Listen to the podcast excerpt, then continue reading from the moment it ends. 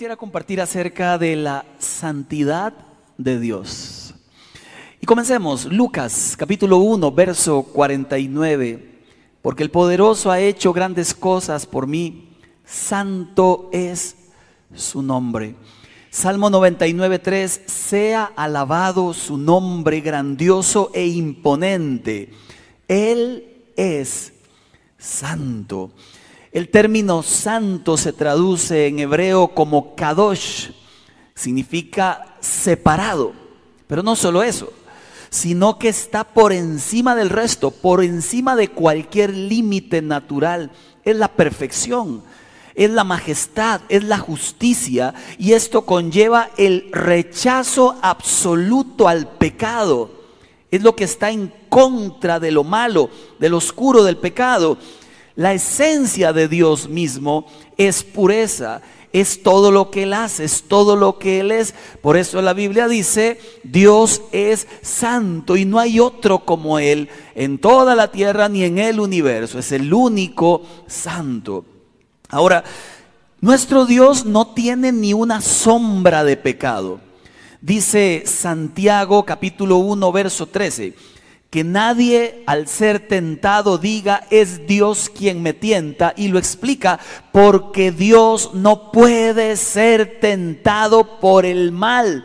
Y como Él no puede recibir el mal porque es santo, tampoco hace el mal, tampoco tienta a nadie. Este concepto, Señor, esto que me está pasando, ¿por qué tú lo haces? Dios no hace el mal, es bueno y santo. Súmele que además Dios nos llama a honrar su santidad viviendo nosotros en santidad. Dice la Biblia en Primera de Pedro capítulo 1 verso 15 y 16, pero ahora sean santos en todo lo que hagan, tal como Dios, quien los eligió es santo. Pues las escrituras dicen, sean santos, pues yo soy santo. Había una canción muy vieja que decía, y aplica, y la he cantado un par de veces, y decía, cuidadito tus ojitos lo que ven, ¿la recuerda? Siempre he dicho lo mismo, la escribieron para los niños, pero es para los grandes, para que sepa. Cuidadito, ¿quiénes somos los que pasamos viendo lo que no debemos? Bueno, usted no, pero en otras iglesias ocurre eso. Cuidadito tu boquita lo que habla Cuidadito tus manitas, lo que tocan, tus piecitos, ¿dónde van? Tu boquita, lo que canta, que le gusta la gasolina. Mire, ahí andan por la vida la gente sin cuidar sus vidas. ¿Sabe? Además, la santidad de Dios es un concepto tan serio, pero tan serio, que dice Éxodo capítulo 20, verso 7, y escogí esta versión, la nueva traducción viviente, por la forma en que interpreta este versículo. No hagas mal uso del nombre del Señor tu Dios. El Señor no te dejará sin castigo si usas mal su nombre. Otra versión dice, no tomarás el nombre del Señor tu Dios en vano. Y estamos viviendo en una generación que pisotea en medio de la sociedad y la suciedad de este mundo el nombre de Dios. Se usa el nombre de Dios sin honor, sin reverencia, sin temor alguno, se desafía a Dios. Yo entiendo que alguien que no conozca a Dios haga chistes de Dios. Jamás entendería que un creyente lo haga. Porque no puede tomar el nombre de Dios en vano. Y lo toman en vano aquellos profetas que no lo son, pero creen que lo son. Y andan hablando en nombre de Dios cosa seria. Es decir, Dios ha dicho cuando Él no ha dicho nada. Yo siempre le digo a la gente, si usted siente de Dios algo, dígaselo a otra persona, pero dígalo con toda la claridad. Dios me dijo ABC, o dígale, esto es un sentir mío, no podría afirmar que fue Dios, porque poner en mi boca palabras de Dios cuando Dios no ha dicho es un pecado grave. Quiero que sepan. Entonces los cristianos tenemos un llamado insuperable a honrar la santidad de Dios con nuestra forma de vivir. El rey David con su adulterio, pues hizo que la gente hablara mal de la santidad de Dios. Moisés con su enojo desenfrenado hizo que el pueblo de Dios hablara mal de la santidad de Dios. Por eso Dios no le permitió entrar en la tierra prometida. ¿Cuál es la primera misión de la iglesia? Preguntaba un predicador. Yo dije inmediatamente los perdidos, el evangelismo, hacer discípulos, congregarnos, diría algún predicador avaro, ser enriquecidos. Pero resulta que la primera misión de la iglesia la declara Jesús en la oración del Padre nuestro. ¿La recuerda? Dice la Biblia en Mateo capítulo 6, versículo 9. Ustedes deben orar así. ¿Lo puede leer conmigo, por favor? Padre nuestro que estás en el cielo. Y ahí está la primera misión. Santificado sea tu nombre. Venga a nosotros tu reino y haz tu voluntad en la tierra como en el cielo.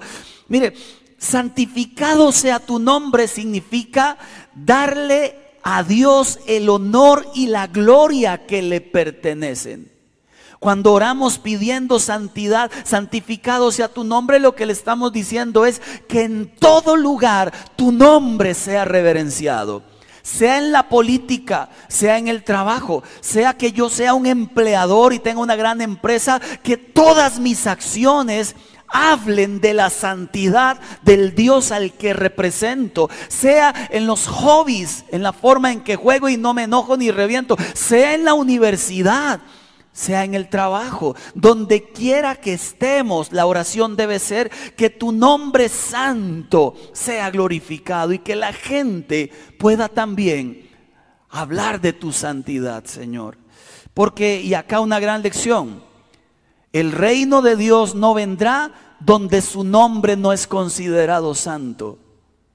Y a veces esperamos de Dios lo mejor, pero nosotros no tomamos en serio la santidad de Dios a la que fuimos llamados todos. La manera en que entendemos la santidad afecta nuestra conducta. Si usted dice, bueno, si el ser humano no es tan malo y Dios es muy bueno, podría darse usted libertad para pecar porque al final me va a perdonar todas, ¿verdad? Si el ser humano cree que Él es la razón de todo, donde Dios es su siervo y Dios está obligado a darme, está obligado a bendecirme porque Él lo ha dicho en su palabra, créame entonces que estamos deshonrando su santidad. Concepto correcto de Dios. Dios es santo, el ser humano pecador, necesitado de su gracia, pero por tanto pecado no puede acercarse. ¿Qué hace Dios? Se acercó Él a través de Jesús. Y Jesús nos acerca al Padre, pero no es por algo que hayamos hecho nosotros, más bien por nuestra inmundicia y suciedad, es que no podríamos acercarnos a un Dios tan santo. Mire, para comprender un poquito la magnitud de la santidad. Le cuento una de las muchas historias.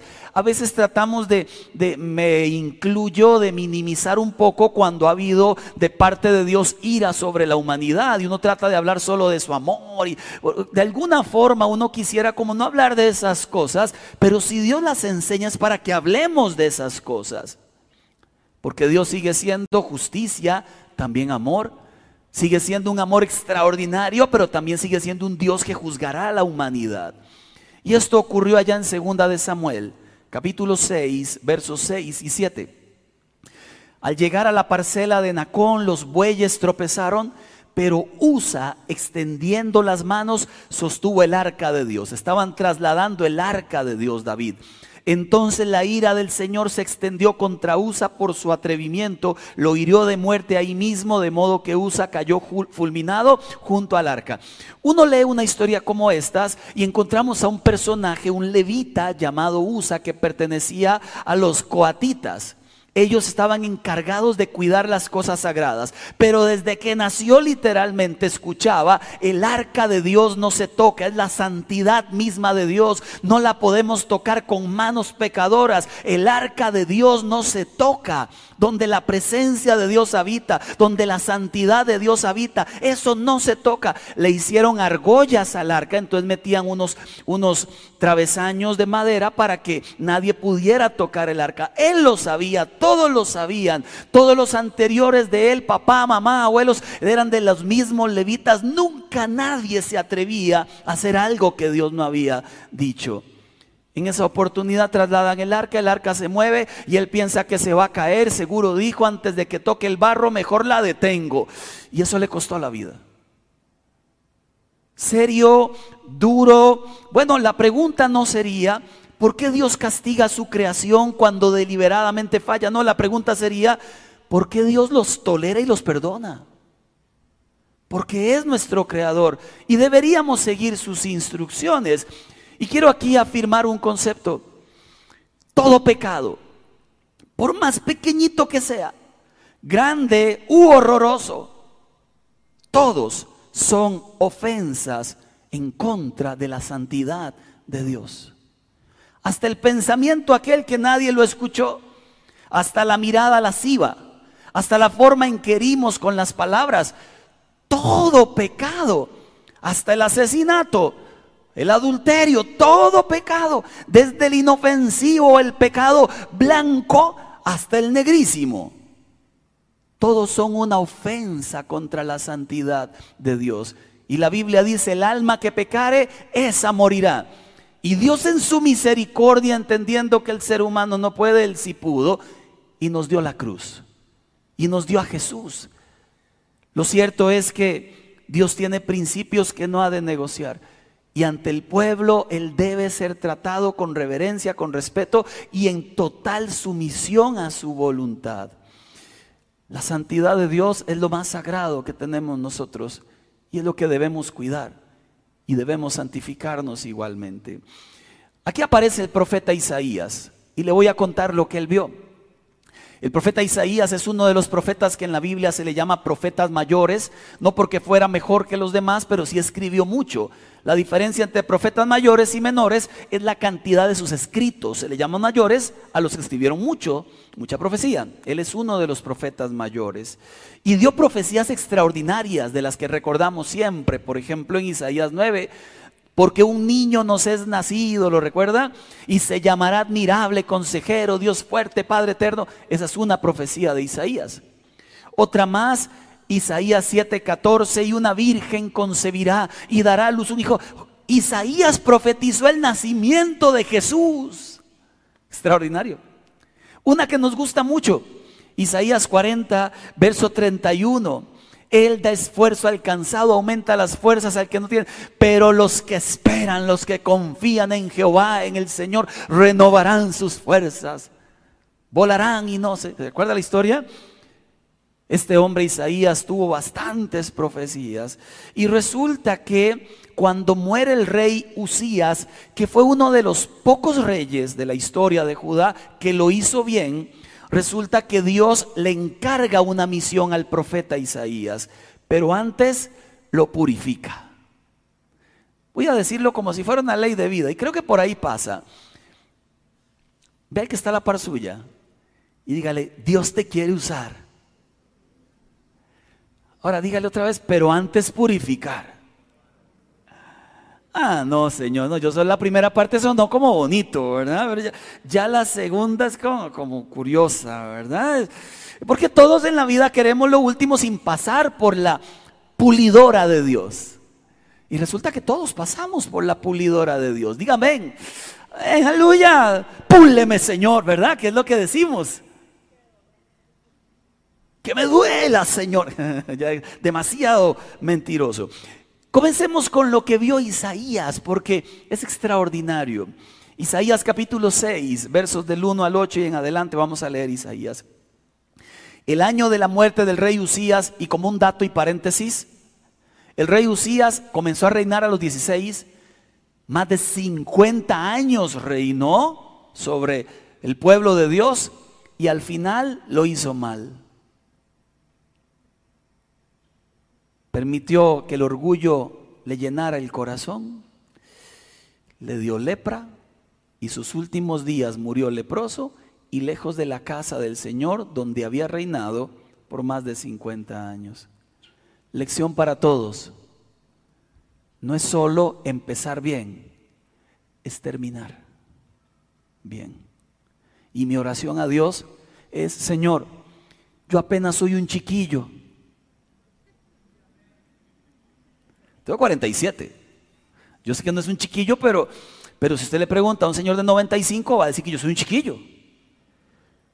No sé cuántos años más me queda en el ministerio, si 5, 3, 1, 10, 20, no sé. Solo quiero que mi final sea mejor que mi inicio.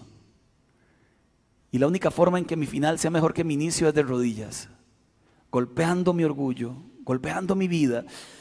No hay otra forma de terminar la carrera con orgullo. No hay. Y cuando miro historias como la de Usías, echo para mi saco y le digo a Dios, Señor, no se trata de cuánto yo hoy pueda hacer bien, se trata de que termine la carrera. Se trata de terminar la carrera. Cierro paréntesis. El año de la muerte del rey Usías, Isaías 6.1, dice Isaías, vi al Señor excelso, sublime, sentado en un trono. ¿Cuántos podemos darnos el lujo de decir algo como eso? Las orlas de su manto llenaban el templo, por encima de él habían serafines, cada uno de los cuales tenía seis alas, con dos de ellas cubrían el rostro, con dos se cubrían los pies, con dos volaban y se decían el uno al otro, léalo por favor conmigo, 3, 2, 1. Santo, santo, santo es el Señor Todopoderoso, toda la tierra está llena de su gloria. Lo primero que dice Isaías es, lo vi. No sé si vio su rostro, si vio solo la silueta, pero él, él ve al Señor con un título supremo. En nuestras versiones modernas, por ejemplo, la nueva traducción viviente, la NVI, generalmente ponen Señor. En una Biblia como la textual ponen el nombre original y el nombre que aparece allí es Adonai.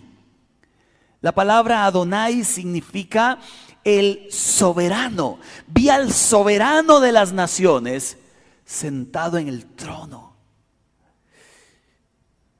Yo no sé, pero debe ser una imagen que impresiona por demás.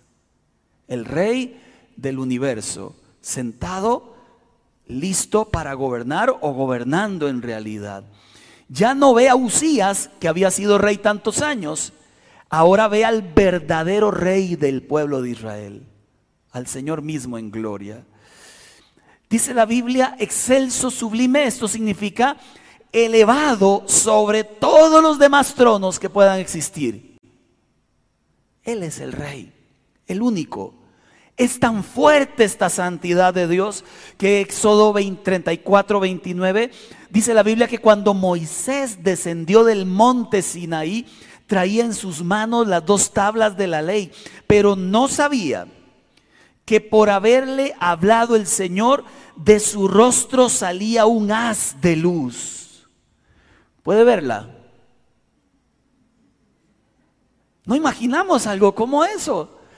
Pero Moisés estuvo en la misma presencia de Dios allá en el monte Sinaí y esa presencia y esa santidad logró, logró, abrazar a Moisés. Cuando Moisés baja no es consciente de lo que está pasando.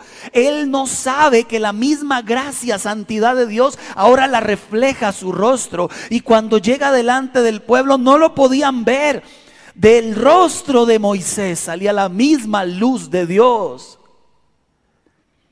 Y se asustaron. ¿Qué es aquello? Decían. Dice la Biblia que cada vez que él les hablaba tenía que taparse la cara, porque ellos definitivamente no podían verlo. La Biblia enseña que el rostro de Dios y la majestad de Dios es como si vieras al sol directamente. ¿Usted se ha dado cuenta? Intente hacerlo como dinámica, a mediodía, en un verano. Es imposible. Así de perfecto, así de sublime es nuestro Dios. En Él no hay absolutamente nada malo. Todo lo contrario. Y esta presencia de Dios produce temor reverente. Dice la Biblia en el verso 30 de Éxodo 34, al ver a Aarón y todos los israelitas el rostro resplandeciente de Moisés, tuvieron miedo de acercársele. Aquí le doy otro principio, eh, creo que es importante. Cuando hablamos de la presencia de Dios, de la santidad de Dios, eh, esto nos lleva a una idea de sentir bonito. Por cierto, una idea muy evangélica, no muy cristiana. ¿Cómo estuvo el culto? muy lindo, porque miras cómo sentí. ¿Se le paró el pelo? Sí, ah, mire, fue una presencia. Y salieron las modas y los empujones y los soplados y la gente que caía. Nunca en la Biblia se vio algo así. Cuando la presencia de Dios llegaba a un lugar, la gente temblaba. Porque el Dios Santo ponía en evidencia el pecado del ser humano. Cuando la presencia de Dios llegaba a un lugar y la santidad de Dios se manifestaba, la única reacción del ser humano era caer de rodillas. Soy indigno delante de tanta majestad. No era sentir bonito, aunque a veces sentimos bonito. Pero la búsqueda de Dios no es para sentir bonito, es para glorificar al que vive y reina por los siglos de los siglos, dice la Biblia. Mire la perspectiva interesante. Éxodo no, Isaías 6.2. Por encima de él habían serafines. La Biblia explica que eran seres muy diferentes a nosotros, ni me voy a desgastar explicando qué significa cada cosa. Cada uno de los cuales tenía seis alas. Lo que sí le digo es lo que hacían. Con dos de ellas se cubrían el rostro. Con dos se cubrían los pies. Con dos volaban. La mayoría de los comentaristas dicen que cubrirse el rostro ante la majestad de Dios es lo mismo, es aquel respeto delante de la santidad de Dios. Recuerda cuando Dios le dijo a Moisés, quítate el calzado de tus pies porque el lugar que estás es un lugar santo. ¿Recuerda? Igual allá. Ellos se tapan los pies en completa sumisión, tapan su rostro en completa sumisión. Es que debemos comprenderlo, están delante de la majestad del único y sabio Dios. Y si allá en el cielo comprenden algo como eso, ¿cuánto más nosotros no deberíamos comprenderlo? Que estamos acá en la tierra, que comprendemos poco en realidad de muchas de estas cosas. Isaías 6, verso 3 por lo cual estoy contando la historia de Isaías.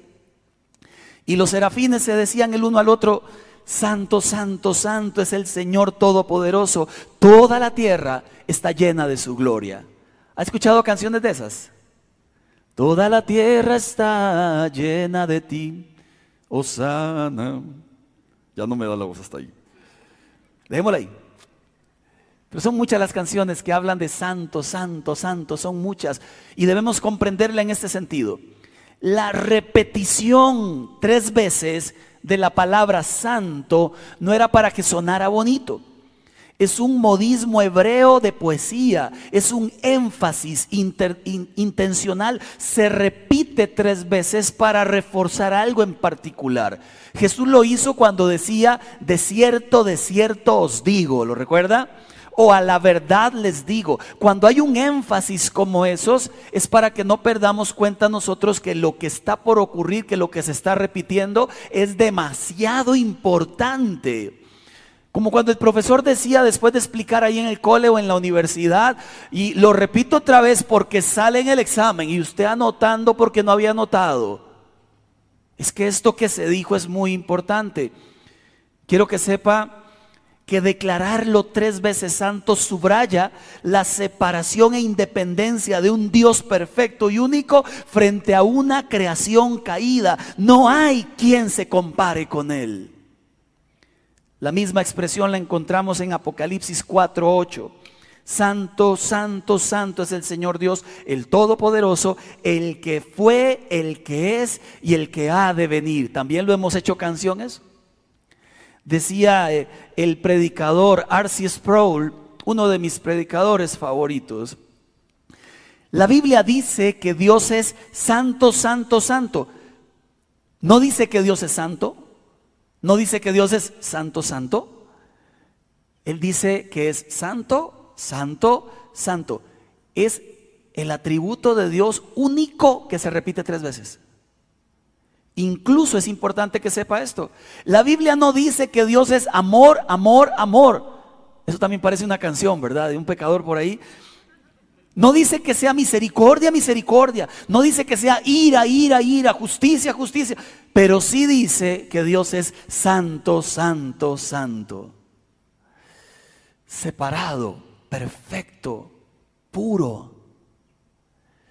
Y la pregunta del millón es, ¿cómo un Dios así se fijó en ti y se fijó en mí? Porque hasta cuando planeamos no pecar fallamos, ¿se ha dado cuenta? ¿Quién no ha prometido en un mismo día, Señor, hoy en serio lo haré bien? Y ya se uno cuenta que en el camino hay tantas posibilidades para hacerlo mal. Miren lo que ocurre en Isaías capítulo 6, verso 4. Al sonido de sus voces, de los serafines diciendo y gritando, Santo, Santo, Santo, se estremecieron los umbrales de las puertas y el templo se llenó de humo. Entonces, dice Isaías, grité. Este concepto de grito, eh, yo creo que, que, hay varios tipos de gritos. El grito de la Cele metiendo un gol. ¿Los ha escuchado? ¿Los ha gritado? No está en pecado, tranquilo, yo también los he gritado. Si mete un gol, qué bonito. ¡eh! Ahora que se aprisa, ¡eh! dice uno, ¿verdad? Por ejemplo, sin que a nadie le duela. Ahora perdemos después. Hay gritos de gritos, hay gritos de dolor, la pérdida de un ser querido, hay gritos de dolor, hay gritos de susto. Tenía 10 años de edad, vivía en San Rafael Abajo, Desamparados, barrio Valencia, de la pulpería Doña Noemi 50 al norte. Ahí vivíamos. Estaban construyendo casas de mi casa para abajo todas las demás. 6 de la tarde, jugando bola y la bola cayó en medio de la construcción, ya todos los peones habían salido, pero quedó uno. Yo fui por la bola y cuando caminé vi todas las casas oscuras sin ventanas, todavía estaba en obra gris y me entró un temor. ¿Y si hay algo? ¿Y si hay alguien? ¿Y si hay un viejo? Decíamos antes, un marihuano. ¿Recuerda cuando decíamos eso? Y yo voy por la bola, pero voy con todo el temor en mi cabeza. Y de una de las casas, uno de los peones más lentos, como a las seis, hombre con un afro grandísimo, sale de la casa.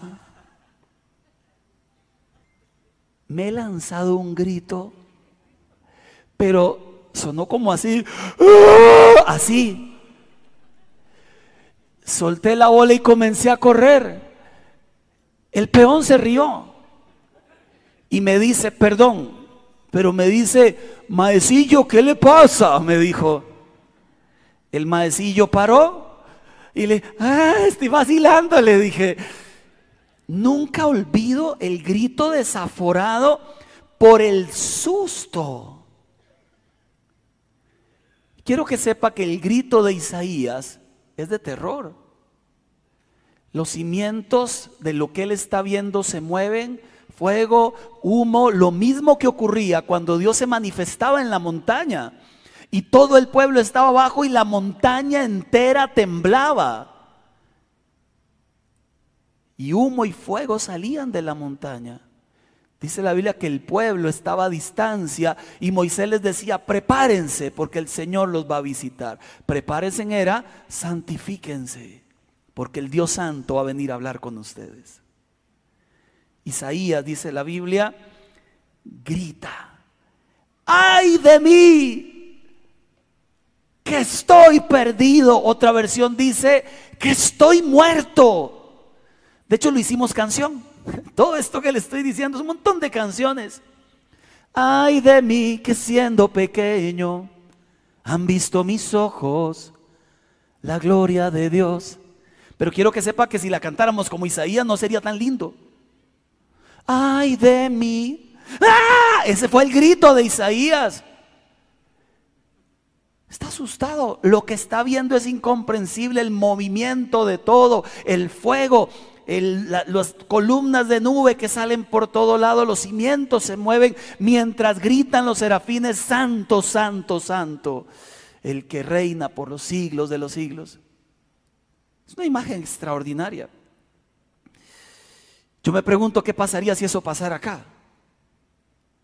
Y comienza el edificio a temblar.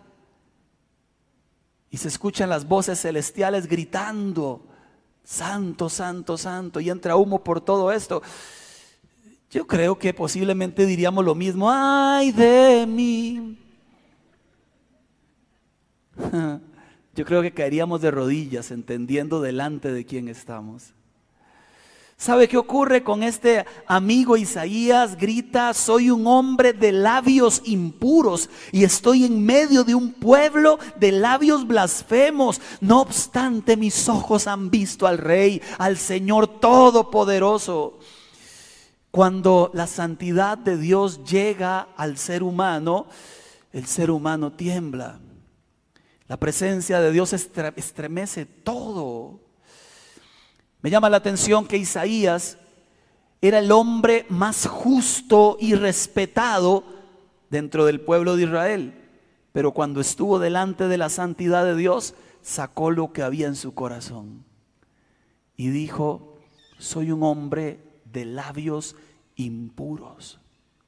Traducción, soy un hombre de boca sucia. Y además, vivo en un pueblo que son iguales a mí.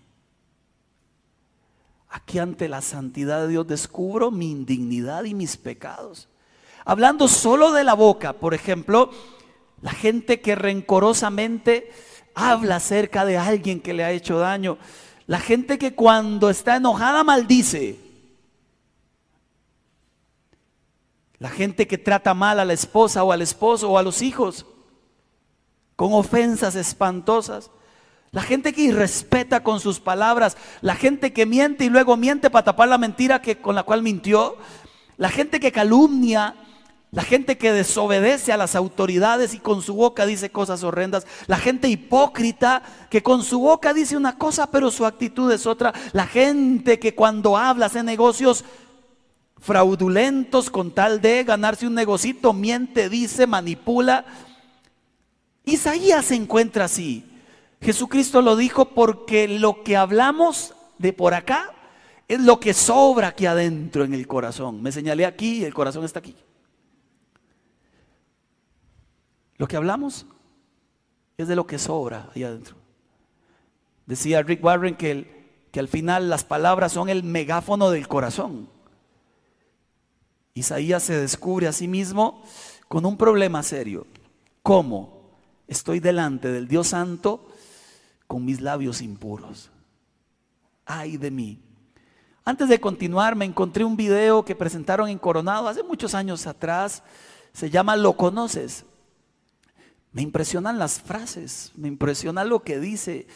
Y cuando lo veía no podía dejar de, emocionarme y no podía dejar de sentirme pequeñito, diríamos en Costa Rica, pequeñititico ante tal majestad. Si lo tenemos, por favor.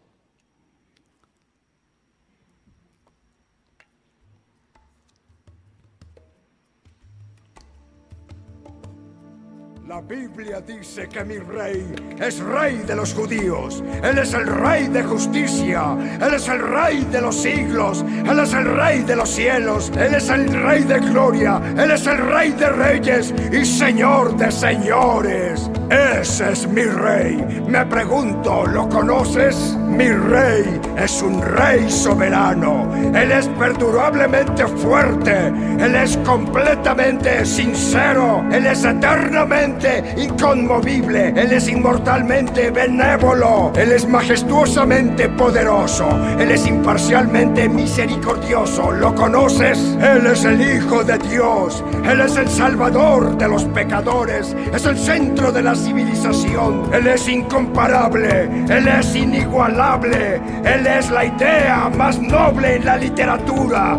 Él es la personalidad más elevada en la filosofía. Él es el milagro de los tiempos. Él es el único capaz de ser el suficiente Salvador. Me pregunto si lo conoces hoy. Él da fuerza al débil. Él se compadece y salva. Él fortalece y sostiene. Él cuida y guía. Él sana a los enfermos, Él limpia a los leprosos, Él perdona a los pecadores, Él libera a los deudores, Él libra a los cautivos, Él defiende al endeble, Él bendice a los jóvenes, Él sirve a los desafortunados, Él estima a los ancianos, Él recompensa a los diligentes y Él embellece a los mansos. Me pregunto si lo conoces. Bueno, Él es la clave del entendimiento, Él es la fuente de la sabiduría, Él es la puerta de la libertad, Él es la senda de la paz, Él es la calzada de la justicia, Él es la carretera de la santidad, Él es la entrega, la gloria. ¿Lo conoces? Bien. Su oficio es múltiple, su luz es inigual, su bondad no tiene límites, su misericordia es para siempre, su amor nunca cambia, su palabra es suficiente, su gracia es basta, su reinado es justo, su yugo es fácil y su carga es ligera. ¿Cómo me gustaría poder descubrirlo? Él es invencible, Él es irresistible, no lo puedes sacar de tu mente, no lo puedes quitar de tu mano, no puedes vivir más que Él y no puedes vivir sin Él. Los fariseos no lo soportaban, pero se dieron cuenta que no lo pudieron parar. Pilato no encontró culpa alguna en él. Herodes no lo pudo matar. La muerte no pudo con él. El sepulcro no lo pudo detener. ¡Sí! ¡Ese es mi rey!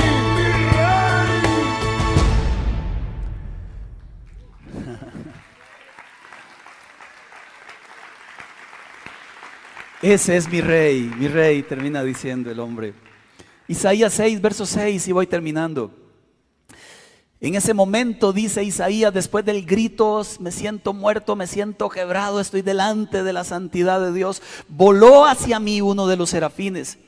Traía en la mano una brasa que con unas tenazas había tomado del altar.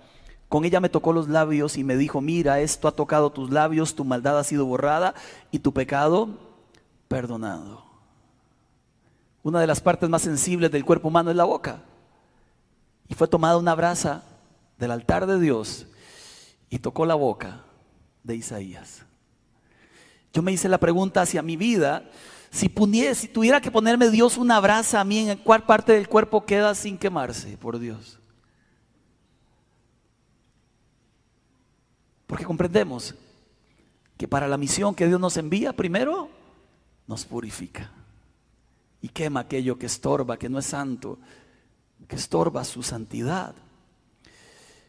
Adonai, el soberano, permitió que este hombre fuera tocado. Esto me recuerda, Juan capítulo 2, verso 16.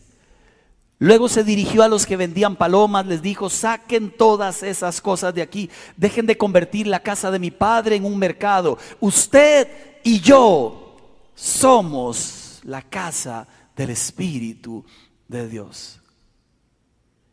Y Dios limpiará lo que tenga que limpiar para que su santidad se deje ver en nuestras vidas. La pregunta sigue siendo la misma. ¿Qué debemos quitar? Porque no hay mayor tragedia que algo que fue creado para una función se le dé otra completamente diferente. Por ejemplo, el Facebook para transmitir en vivo, para conectarnos con mucha gente. Ahora hasta violaciones se graban. Las quitan, tienen que estar volándose por allí. Pornografía se usa para maldades. Todas las redes sociales. Y fueron creadas para otra cosa. Iba a la computadora, lo que sea. Lo cierto es que el Señor dice en Mateo 21:3 escrito está, mi casa será llamada casa de oración. ¿Y de eso se trata? Fuimos llamados a santificarnos porque Él es santo. Fuimos llamados a comprender de qué se trata la santidad del Señor. Y termino diciendo lo que dice Isaías también. Isaías 6, verso 8. Entonces oí la voz del Señor. Es que mire la escena. Primero vio serafines, luego aquel terremoto impresionante, la nube, los serafines gritando, santo, santo, santo, pero ahora viene lo más extraordinario que le puede pasar a un ser humano. Isaías dice, ahora escucho la voz del Señor. Y hace una pregunta, una vez que ha santificado la vida de Isaías. ¿A quién enviaré? Como si estuviera conversando con Isaías allí. Lo más chistoso de la escena es que solo estaba Isaías. Esto es, háblale a Isaías para que entienda Isaías. ¿A quién iré? El versículo, porfa. La segunda pregunta, ¿quién irá por nosotros? Debo suponer que Isaías miró para atrás, como diciendo, ya sí, soy yo. Toca. Porque una vez que ha sido tocado por la santidad de Dios, ya no se puede vivir igual. Ya no puede vivir uno para uno. Quien ha sido tocado por la santidad de Dios, termina el resto de su vida viviendo para Dios. ya no importa nada más. Ya no importa el dinero. Se están peleado a veces con la gente que anda, solo eso habla. Ya no importa sus proyectos. Por eso Jesús dijo, el que me quiera seguir, deje todo, sígame a mí primero, primero soy yo. El que ha sido tocado por la santidad de Dios solo tiene una respuesta. Aquí estoy.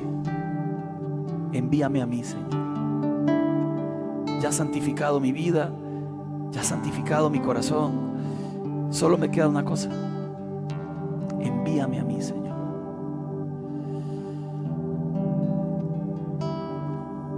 Dije termino hace rato, pero ahora sí termino. Dios va a usar a Isaías. Es el mismo Isaías, redimido, pero es el mismo. Dios te va a usar así como eres, redimido, pero sigue siendo el mismo. Estaba en México y creo que le había contado, me subí en un boche, en un taxi. Muy linda la experiencia de los bochos que por cierto no usan el asiento de aquí. Solo es el chofer y uno va en el asiento de atrás, caben solo dos personas. Y me siento el taxista donde lo llevo cuando veo en el dash de su, de su 8 todos los santos que pueden existir en el mundo. Ahí estaba Mahoma y Hari Krishna y un Buda y una Virgen y Jesús y la Santa Muerte, estaban todos. Me subí y dije, Señor, agárrame confesado, Padre. Porque asusta la escena. Demasiada cosa extraña ahí puesta en el dash. Yo le dije, brother, perdón, pero ¿y le funcionan? ¿Alguno, alguno le funciona? O sea, ¿por qué los pone ahí? Y él me dijo, yo todos los días me encomiendo a todos estos santos, alguno me defenderá. Yo miro a Jesús, eh, la imagen que ponen de Jesús, el de barba y qué sé yo. Y le digo, pues sí, hay uno de ellos que es el único capaz de defender su vida, que es el único santo de verdad que es el único poderoso. Tiene nombre, se llama Jesucristo el Señor. Al inmortal invisible, al único y sabio Dios. A Él sea toda la gloria y el imperio y la alabanza por los siglos de los siglos. Quisiera que, que usted se lleve una idea en la cabeza o muchas. Cuando llegues a orar, estarás orando delante de un Dios santo te conduzcas en la vida, estarás en la presencia de un Dios santo. Cuando llegues a cantarle canciones, le estarás cantando canciones a un Dios santo. Cuando uses tus labios, compromételos para que sean solo para ese Dios santo. Y cuando estemos delante de su presencia, que tengamos esa conciencia que donde llega la santidad de Dios, algo ocurre en nuestras vidas.